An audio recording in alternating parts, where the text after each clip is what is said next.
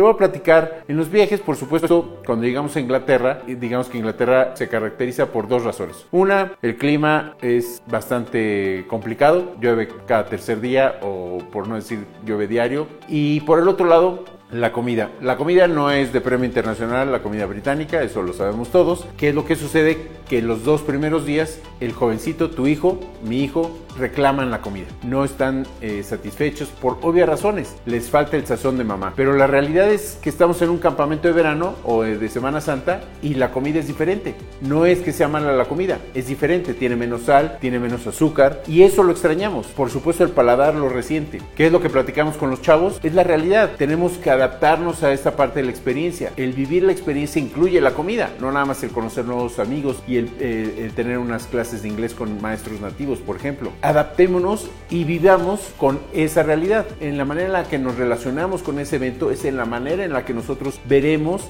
el lado positivo o el lado negativo. Darles a entender ellos y, y darles la evidencia de que no dependen de ellos. El tema de la comida no depende de ellos. Si fuéramos un restaurante, sí, por supuesto, pero en un campamento no depende de ellos el tema de la comida. En el momento que nosotros aclaramos el punto, ellos asumen, se hacen responsables y ven las cosas de manera diferente. ¿Y qué es lo que pasa? No les voy a decir mentiras, al final del campamento sigue sin gustarnos la comida, pero nuestra relación con respecto a la comida cambia radicalmente. En vez de estar quejándome y reclamando el tema de la comida, termino por aceptándolo, dejo de sufrir y disfruto mucho más la experiencia. ¿Tú cómo le enseñas a tu, a tu hijo a vivir el lado positivo en este tipo de eventos? Déjame tus comentarios. Yo soy Edson Prudón y en Case Travel somos apasionados por dejar huella.